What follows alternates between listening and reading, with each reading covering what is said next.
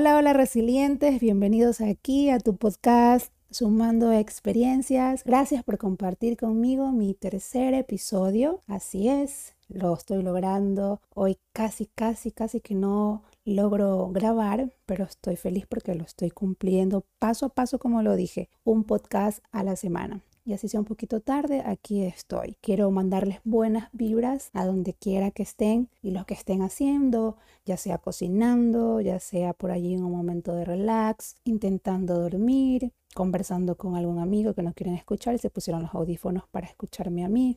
Lo sé, ya lo han hecho. Quiero agradecerles a todos por formar parte de esto y mandarles todas las buenas energías desde acá. Y hablando de energía, también comentarles que no soy chamán, no soy espiritista, no, no, nada que ver. Y esto lo hablo por el episodio pasado que hablamos de la energía. Pues nada, solamente tratamos temas con base a la experiencia, a mi experiencia propia o también experiencia de mis amistades, cosas que nos han funcionado, técnicas, este, tácticas para poder estar bien, para poder desarrollarnos. Y a otras personas también lo he comentado y nos ha ido bien. Entonces eso deseo compartir. Nada más. Muchas gracias, muchas gracias por todos los comentarios y a las personas que apenas subí el episodio estuvieron comentándome. Les agradezco un mundo, un montón. Empecemos con nuestro tema de hoy que es aprende a decir no con estas técnicas sin sentirte culpable. No quiero ir, no quiero hacerlo, no me importa, no quise contestar, no puedo ayudarte, no quiero estar aquí y muchos otros ejemplos que son difíciles decirlo sin sentirnos culpables. ¿Por qué es tan difícil aprender a decir no? Bueno, la capacidad para decir no generalmente aparece alrededor de los dos años de edad, esa edad en que los niños están a punto de enloquecer a sus padres. Recuerden por ahí esas imágenes cuando ven a un niñito de dos que tiene a su papá corriendo por todo el centro comercial o lo tiene haciendo un berrinche así enorme diciendo yo quiero eso, no quiero caminar, no quiero comer, no te quiero, tantas cosas que creo que esa es la, edad más difícil de los niños y lo he podido ver. Tengo 17 sobrinos, sépanlo, 17.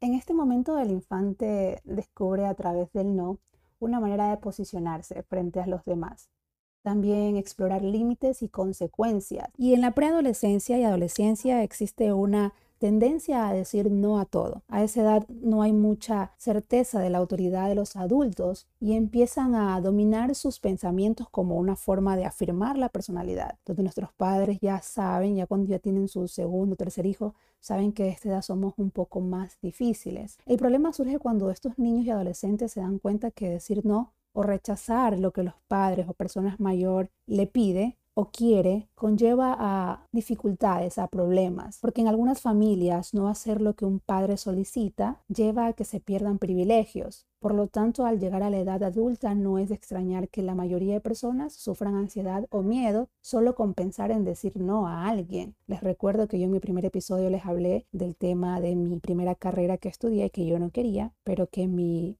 mamá me obligó a hacerlo obligó, suena raro, pero sí. Y yo como sentía mucho su autoridad, nunca le dije, no, no quiero seguirla, porque yo creo que ella trabajó desde muy pequeña conmigo para que yo sea esa profesional, así como ella, pero yo no quería. Pero lo bueno fue cómo hicieron las cosas después y pude zafarme de esa carrera. Pero me hubiera gustado haberle dicho, no, no deseo hacerlo, no quiero hacerlo. Pero aquí viene el tema cuando nosotros sabemos que dejas de ser el hijo que siempre se ha dado de responsable, de más centrado. Entonces aprender esta habilidad social es algo fundamental para nuestro bienestar en todos los campos. La salud, los negocios, la política, las relaciones de pareja, la educación de los hijos. A veces no es lo más honorable y respetuoso que se puede decir a alguien. ¿Por qué? ¿Por qué será así? Porque en realidad cuando decimos no, estamos siendo fieles a nosotros mismos. Y eso mismo es lo que hace que seamos más creíbles, personas de confiar, más auténticos, algo por lo que los demás no pueden rechazarnos. Porque cuando decimos sí, saben que estamos muy emocionados, muy seguros, muy contentos de hacerlo y no estamos siendo condicionados para responder. Sin embargo, para hacerlo bien, tenemos que cuidar las formas o tendremos varios problemas. Así que voy a darles un poquito de lo que sé o por lo menos de lo que estoy aprendiendo. Es bueno recordar que decir no está bien.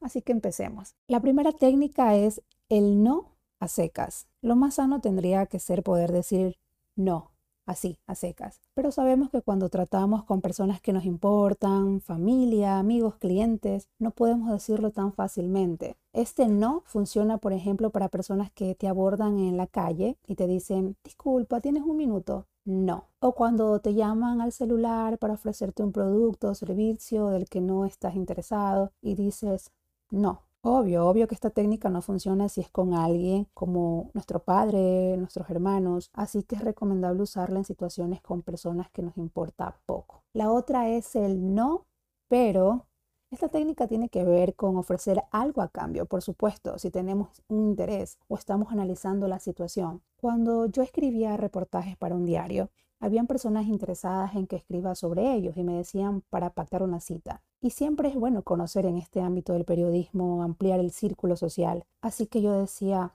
ahora no puedo, pero ¿qué le parece tal día y tal hora para conversar? Y así trataba de cumplir y ser responsable porque muchas, muchas veces por querer ser, por querer tener esa entrevista, yo decía, sí, sí, ahí estaré en una hora o en media hora. Y yo sabía que no podía, pero por no perder la oportunidad, yo decía sí. Y esto me generaba mucho, mucho problema y también quedaba como una persona irresponsable. También conocí una técnica muy efectiva que es la permíteme mirar mi agenda y te digo algo. Muchos de nuestros problemas es por decir un sí muy rápido y un no muy tarde. Esto de aquí funciona siempre. Conocí a alguien que, utilizaba constantemente esta técnica. Le pregunté por qué lo hacía y me habló que en una época decía que sí a casi todo y tuvo serios problemas de estrés, como se los comentaba, y en su faceta actual tampoco quería ser el señor no.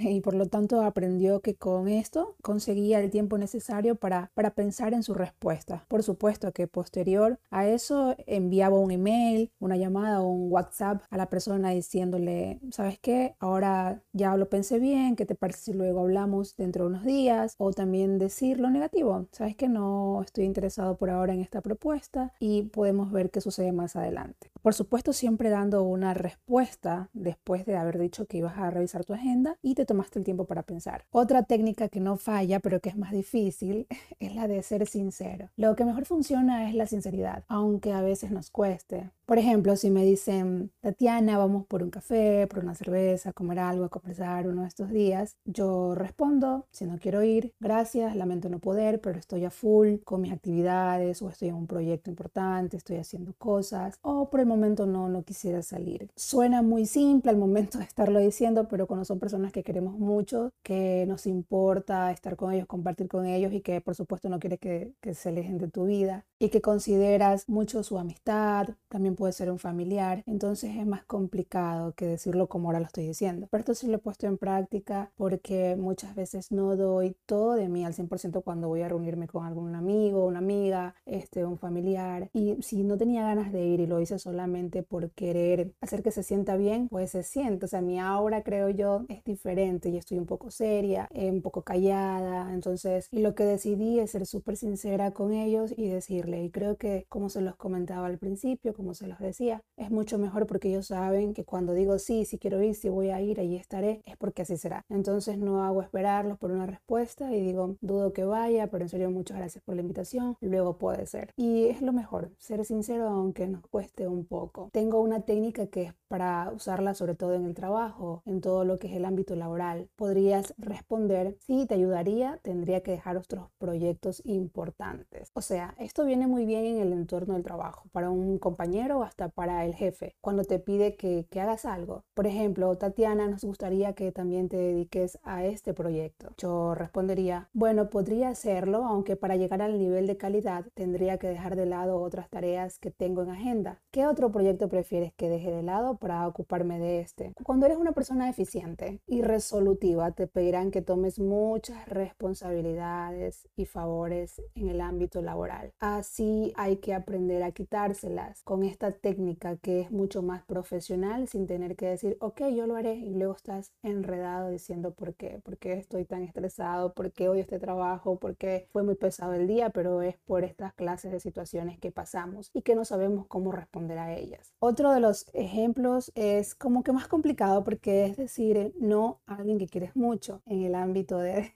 amoroso en las relaciones de pareja. Muchas veces nos cuesta decirle a la persona que queremos no o seguir siempre su ritmo, aunque para nosotros sea difícil, no lo querramos hacer. Y esto más sucede en, los, en el tiempo del enamoramiento, ¿no? Los primeros meses y todo esto hasta que ya cojas la confianza suficiente como para decir ya no quiero hacerlo, ya no más, no me gusta esto, no voy a compartirlo, cosas así. Me pongo como ejemplo, pero no yo diciendo no a mi pareja, más bien tuve una relación donde creo que la persona le faltó decirme muchos no y eso se vio reflejado en muchos problemas que tuvimos. Yo en mi tiempo de, de universitaria salía mucho, tenía muchas amigas solteras, amigos solteros y compartíamos creo que cada semana. Tratábamos de salir, de tener algún plan y eso para mí era muy chévere hacerlo y tuve una relación yo también ese tiempo de algunos años y yo siempre decía que esa persona era la, la indicada porque siempre compartía conmigo todo, todo lo que yo le decía, me respondía un sí. Por ejemplo, yo le decía, mira, ¿sabes qué? Este, este fin de semana vamos a viajar con mis amigos, no sé si quieras ir, ¿qué te parece? Y él siempre decía, sí, vamos. Cuando tenía alguna fiesta luego de clases, mira, voy a estar con mis amigos en una fiesta o en algún lugar, ¿quieres venir? Y él me decía, ok, sí. Siempre si tenía algún plan con él, lamentablemente yo metía otra actividad de mis amistades como para tener allí la oportunidad de compartir tanto con mi pareja y con mis amistades. Y él a todo respondía así. Algunas veces tanto era que estaba con mis amigas reunidas, que éramos como un grupo de cinco chicas, nos reuníamos a conversar y yo tenía planes con él y le decía, pero es que voy a estar con mis amigas. Qué horror, en serio. Y le decía, ¿quieres compartir? Y él decía, sí. Y cuando terminó esta relación de muchos años, yo luego siempre le decía a todos, ¿sabes qué? Fue la persona ideal porque siempre compartió conmigo, teníamos los mismos gustos, los mismos pasatiempos. Yo siempre estaba comentando eso. Pero cuando ya después de algunos años nos volvimos a ver, a conversar y siempre quedas con la duda de que él puede ser hora de mí, ya que no hay tanto afecto, no tienes ese miedo de que vaya a lastimar a la persona que amas. Ya estábamos en un plan de amigos. Entonces yo le pregunté, qué bueno, ¿qué era lo de mí que no le gustaba? Porque las cosas se estuvieron dañando al final. Y no se imaginan todo lo que me dijo. O sea, todo lo que yo creía que a él le gustaba terminó siendo para él un tormento y siempre hacía las cosas forzadas. Me dijo, no me gustaba este, compartir con tus amigas, eh, no me gustaba que saliéramos mucho, no me gustaba que siempre tú seas las de los planes, que tenías todo ya listo y decía solamente preguntarme. Entonces imagínense cómo yo me sentí en ese momento, porque la persona que yo tenía como en ese aspecto de que fue la mejor, la mejor pareja, chévere, no encontrar otra persona así como él, que a todo le diga sí, no me lleve la contraria. Recuerden que estos fue momentos de universidad, cuando lo que más quieres es, solamente compartir con tus amistades, eh, tener ese tiempo para poder reír, para poder disfrutar. Y era lo más chévere para mí, lo más bacán poder compartirlo con, con mi pareja, con la persona que yo amaba en ese tiempo. Y siempre pensé que lo hacía él por, porque de verdad le gustaba, él se sentía obligado porque me quería. Después, cuando ya no teníamos vínculo afectivo, pudo decírmelo así, pero como, no se imagina. O sea, si les, hiciera la voz como lo dijo, fue como que ya no podía con tus amigas, ya no podía con esto, y eso dañó en cierta parte la relación. Pero me hubiera gustado que lo diga en el momento cuando teníamos una relación. Hubiera sido mejor que diga no, no me gusta, no voy a hacerlo, no voy a ir, tengo otros planes, aunque nunca tenía otros planes. Creo que también solamente él se enfocó en mí, en mí, en mi vida, solamente él vivía mi vida. Creo que eso queda para otro episodio. Entonces, la cuestión es esta, mejor es decir no, decir no cuando realmente no quieres porque con el tiempo esto te va a mantener encerrado y es un problema luego poder enfrentar a tu pareja, a la persona que amas, porque ya has venido acumulando y dando a conocer una parte de ti o una faceta de ti que en realidad no existe y solo lo haces por complacer o por no pelear, por no llegar a malos términos. Después de eso aprecio mucho cuando mi pareja me dice no, no quiero hacer esto, no me gusta esto y aunque me molesto mucho porque venía acostumbrada a una relación por muchos años donde casi nunca me decían no, era como que muy difícil, pero ahora valoro mucho eso porque sé que está siendo súper, súper sincero y eso para mí es muy importante, aunque me moleste, quiera que diga que sí a todo lo que